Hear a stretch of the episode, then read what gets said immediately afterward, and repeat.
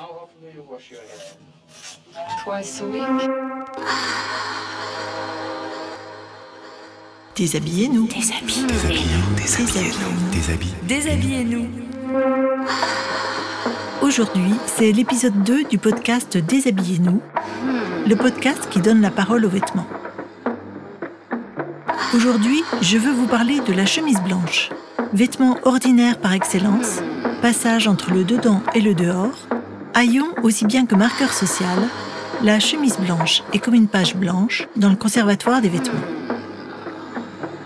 Pour vous la faire connaître dans tous ses détails et drapés, qui mieux que la chemise blanche elle-même Elle m'a donné rendez-vous dans un pressing. Vous m'avez proposé de vous rencontrer ici, dans ce pressing. Pourquoi avoir choisi ce lieu pour vous raconter? La réponse est dans votre question. Je suis une chemise blanche. À l'origine, le blanc est la seule couleur possible, car je dois pouvoir être bouillie. Question d'hygiène et de propreté. Cela concerne vos ancêtres du Moyen Âge. Oui, d'ailleurs, vous avez de la chance de pouvoir me rencontrer aujourd'hui. Expliquez-moi. Eh bien, au Moyen Âge, j'étais un sous-vêtement. Un vêtement de l'intime. Autant vous dire que je n'étais pas visible. Dans les hautes couches de la société, c'était impensable. Et chez les pauvres, si on m'apercevait, c'était par manque d'habits. Tout le monde me portait, mais je n'étais pas fait du même tissu pour tous. Chanvre pour les pauvres, coton ou lin pour les riches en somme. L'idée, c'était la propreté.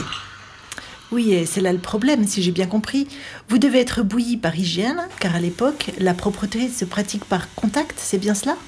La chemise propre est censée laver le corps par son contact. On se méfie de l'eau pour se laver. On a peur de laisser rentrer des miasmes par les pores de la peau. Voire pire, d'en laisser sortir les humeurs. Un corps propre est un corps habillé de propre. Il faut donc me posséder en de nombreux exemplaires. D'autant plus qu'on ne lave qu'au beau jour. Vous savez qu'à l'époque, il y a dans les maisons nobles des pièces réservées au dépôt des chemises sales. Elles attendent des mois avant d'être lavées. Les familles riches à la Renaissance m'envoient me faire blanchir dans les Flandres. Déjà, les premiers effets de la mondialisation. À cette époque, vous êtes loin de ressembler à celle que vous êtes aujourd'hui. La seule chose en commun entre mes ancêtres et moi, c'est le fait que nous sommes le seul vêtement qui n'a jamais de doublure. Si vous voulez savoir à quoi je ressemblais, j'ai un ancêtre très célèbre, la chemise de Saint-Louis. Elle a été sauvée des flammes de l'incendie de Notre-Dame de Paris en 2019. Oui, c'est une relique incroyable. Vous imaginez, depuis le XIIe siècle, elle est l'objet d'adoration. Dites-nous en plus. Oh, c'est une chemise simple, en lin blanc, large de 43 cm, haute de 1 mètre environ. Une manche est manquante. Elle présente quelques traces de sang. Il y a un parchemin du XVe siècle cousu à la manche. Qui dit c'est la chemise de Mont-Saint-Louis, jadis roi de France, et il n'y a qu'une manche. Elle est classée monument historique, vous savez. C'est un témoignage unique du Moyen Âge. Il y a si peu de vêtements conservés de cette époque. Quelle chance de pouvoir l'avoir sous les yeux. Certains disent même que c'est un miracle.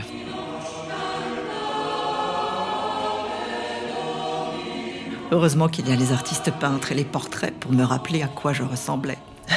Vous n'avez toujours pas de boutons à la Renaissance. On m'enfile par la tête. On met en valeur le peu qui se voit. On m'ajoute un col, très long, alors on le resserre avec un cordon, et hop, vous avez là l'invention de la fraise. C'est aussi le temps où les crevés sont à la mode. Les crevés, quel terme étonnant. Oui, pour vous aujourd'hui, comme je suis synonyme de richesse. Les riches veulent me montrer un peu quand même. Alors on a l'idée de créer des crevés, c'est-à-dire des entailles dans le vêtement du dessus, sur les manches en général, pour montrer le vêtement du dessous. Moi, donc. Après le coton, la soie, vous devenez précieuse? Oui, car ce que je montre, le bout des manches, le jabot en dentelle, est révélateur de la propreté du corps qu'on ne voit pas. Et du rang social de qui me porte. On me change plusieurs fois par jour, vous savez. Je coûte de plus en plus cher. Quand je suis garnie de dentelle ou de fil d'or, je peux coûter plus qu'un habit de dessus. On essaie de me rendre très fine, transparente. Cela n'ira pas sans quelques petits scandales. Vous vous souvenez quand Marie-Antoinette m'a portée pour poser dans un tableau de Madame Vigée-Lebrun en 1783 La reine en chemise. L'étiquette à cette époque, une vraie dictature. Je ne sais pas combien de chemises blanches il y a dans ce pressing aujourd'hui, mais au XVIIIe siècle, le nombre de chemises possédées par foyer est très variable, non? D'une douzaine à une quarantaine en moyenne, selon son rang social, évidemment. Je suis transmise de génération en génération. Les expressions avec le mot chemise font florès et montrent mon importance. Ne pas avoir de chemise à mettre sur son dos, mettre quelqu'un en chemise. Grâce à moi, le métier de tailleur fait son apparition. Vous exagérez un peu, non? En tout cas, un siècle plus tard, au XIXe siècle, vous avez des boutons tout du long. Oui, je commence à ressembler à ma définition dans le dictionnaire. J'ai surtout un col, un col amovible. Vous connaissez Anna Montaigu Ah non. Elle vit dans l'État de New York. On est en 1827 et elle est fatiguée. Fatiguée de laver la chemise de son mari. On n'en a pas parlé, mais le travail de lavage du linge est épuisant. Bien sûr, il est réservé aux femmes. Zola en fait des descriptions très parlantes. Eh bien justement, j'aimerais vous lire un extrait de l'Assommoir. Il faisait là une température à crever. On avait laissé ouverte la porte de la rue, mais pas un souffle de vent ne venait. Les pièces qui séchaient en l'air, pendues au fil de laiton, fumaient, étaient raides comme des copeaux en moins de trois quarts d'heure. Depuis un instant, sous cette lourdeur de fournaise, un gros silence régnait, au milieu duquel les fers seuls tapaient sourdement, étouffés par l'épaisse couverture garnie de calicot. Ah bien, dit Gervaise, si nous ne fondons pas aujourd'hui, on retirerait sa chemise. Elle était accroupie par terre, devant une terrine, occupée à passer du linge à l'amidon. En jupon blanc, la camisole retroussée aux manches et glissée des épaules, elle avait les bras nus, le cou nu. Soigneusement, elle trempait dans l'eau laiteuse des bonnets, des devants de chemises d'homme, des jupons entiers, des garnitures de pantalons de femmes. Je vous laisse imaginer la vie de ces femmes en hiver.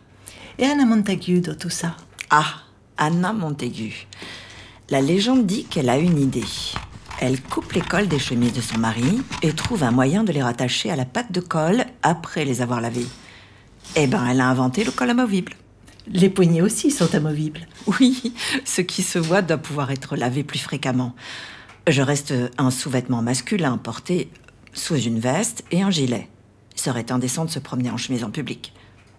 Ce sont encore des Américains qui ont inventé le col en plastique? Eh oui. En 1870, les Américains Hayat mettent au point le celluloïd, première matière plastique. Évidemment, l'industrie textile voit tout de suite ce qu'elle peut retirer de cette invention. On met du celluloïd sur de la toile et on le rend imperméable. Plus besoin de laver les faux cols. Un coup d'éponge suffit. Mais pour les bourgeois, rien ne vaut l'amidonnage d'un col en tissu. En fait, le col en celluloïd, c'est un marqueur de classe sociale. Avec la révolution industrielle, tout change pour vous? Effectivement. Avant 1860, je suis fabriquée à la main. Avec l'industrialisation, je suis produite en série. Des Anglais me brevettent en 1871, figurez-vous. La première chemise produite en série par la firme Brown Davis Company à Londres. En France aussi, il se passe des choses. L'industriel Charles Briot ouvre à Saint-Omer le premier atelier de lingerie mécanique. Dedans, la première machine à coudre, une Goodwin à deux fils. Des ateliers qui, je crois, sont devenus un musée. Oui, le musée de la chemiserie. Il y a eu jusqu'à 3000 ouvrières à la belle époque. Racontez-nous maintenant le fameux moment où vous avez vraiment séduit les femmes. Ah, à la fin du 19e siècle, le costume féminin se simplifie et me met sur le devant de la scène. Est à la mode un ensemble constitué par une jupe et un chemisier. J'ai un col. Mes manches sont gigots, se terminent par des manchettes doubles. J'accompagne la libération des femmes et de leur corps. Je permets le mouvement. Je suis boutonnée devant. On me nomme chemisier. Ça vous paraît plus féminin? Je ne suis pas sûre. La chemise, le chemisier. hmm. Après la guerre, nouvelle révolution. Le col pointu est à la mode. Oh, des cols, j'en ai vu passer. Mais ce qui change surtout, c'est l'arrivée des cols bleus. Le terme est consigné pour la première fois en 1924.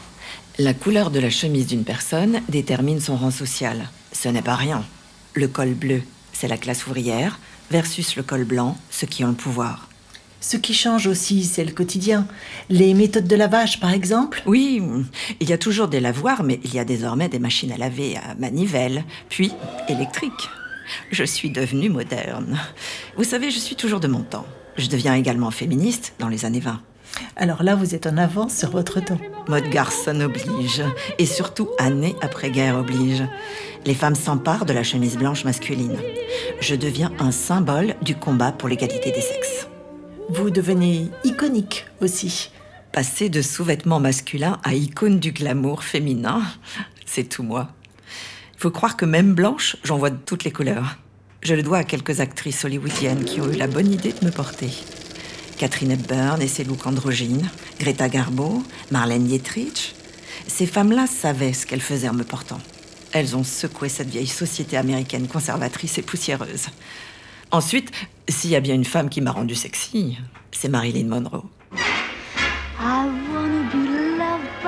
Après les actrices, ce sont les créateurs qui vous ont donné une nouvelle jeunesse. Une nouvelle jeunesse? Comme vous y allez, je n'ai pas une ride. Je suis un classique toujours renouvelé.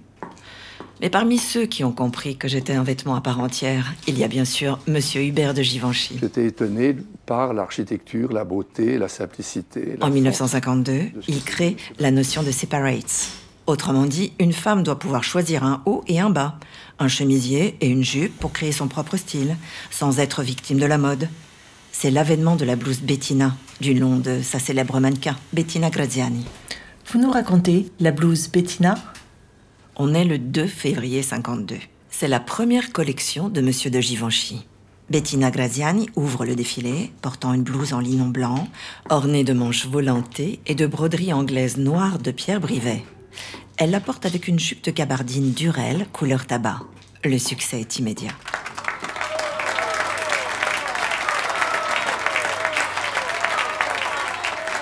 C'est l'avènement d'un certain prêt-à-porter de luxe.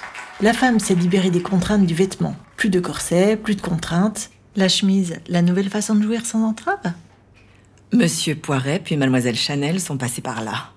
J'ai toujours été l'objet de révolution. Les années 60. Les années 60 m'adorent. La couleur blanche fait fureur, je suis partout. Les années 70 sont fun. Yves Saint Laurent rive gauche, Agnès B, je vais en oublier.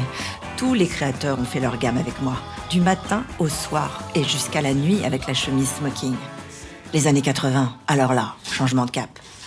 Yoshi Yamamoto et comme des garçons défile à Paris. Le noir est de rigueur, mais je suis là. Blanche, éternelle. Pliage, origami, je suis élevée au rang d'œuvre d'art. Tout est remis à plat quand arrive Martha Mattiella. Nouvelle onde de choc. Radical. Il remet totalement en question l'esthétique de la mode. Avec lui, je deviens gigantesque. Oversized. Vous faites allusion à la collection surdimensionnée en 2000 Oui. Il prend un stéréotype de chemise masculine, l'agrandit à 200%, taille 58 pour les mannequins. Elle qui d'habitude porte du 32. Derrière chaque vêtement, il a une idée. Rien ne se perd, tout se transforme avec Margiela.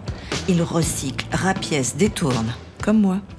Et, euh, et Alaya dans tout ça Azedine maîtrisait tout, Du Balenciaga, des de la conception à la réalisation. Un couturier qui était un sculpteur. Alors je vous laisse imaginer ce qu'il a fait de moi. Il m'a rendu intemporel. D'ailleurs, il disait que l'une de ses pièces préférées, C'était vous eh oui, version popeline de coton blanc. Justement, on n'a pas eu le temps de parler beaucoup de tissus. Chanvre, lin, coton, soie, vous vous êtes essayé à tout.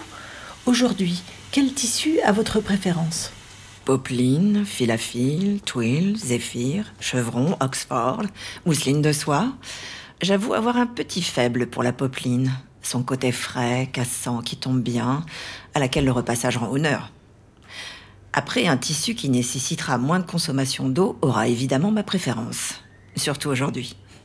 Et que pensez-vous des personnes qui vous portent comme un uniforme Vous pensez à Karl Lagerfeld Donc je peux tout dire, mais je peux dire aussi le contraire demain matin, ça veut pas dire que je change d'idée. Il disait qu'il aurait voulu m'inventer. Il était charmant. Il faisait faire ses chemises en Angleterre, chez Hildy Chunky. À chaque commande, il faisait parvenir des croquis précis portant ses indications. Puis, un prototype était produit avant de recevoir son approbation finale. Je crois qu'il a eu plus de 1000 chemises blanches. Et aujourd'hui, qui vous porte le mieux? Mais la terre entière Je suis masculine, féminine, transgenre, classique, moderne, vintage, futuriste. Qui n'a pas de chemise blanche dans son placard? Il y a même des maisons comme Charvet qui ne jurent que par moi. Même si elles ne font pas que du blanc, bien sûr. Pour finir, dites-nous quelle façon de vous porter à votre préférence. Ah, j'ai un petit faible pour la chemise d'homme portée par une femme comme unique vêtement. Il y a forcément une histoire quand on est porté comme cela. Et l'histoire, c'est ce qui nous donne un futur. Une nouvelle page blanche pour la chemise blanche? Exactement. Mais d'abord, un peu de repassage. Ah oui, je vous laisse alors. Déshabillez-nous, c'est fini pour aujourd'hui. Merci pour votre écoute et rendez-vous bientôt pour l'épisode 3 consacré au soutien-gorge, comment les femmes s'en sont libérées. Déshabillez-nous est façonné et cousu main par Hélène Altman, boutonné jusqu'au col et bien repassé par la maison de production. Déshabillez-nous. Déshabillez-nous. Déshabillez-nous. Déshabillez-nous. Déshabillez-nous.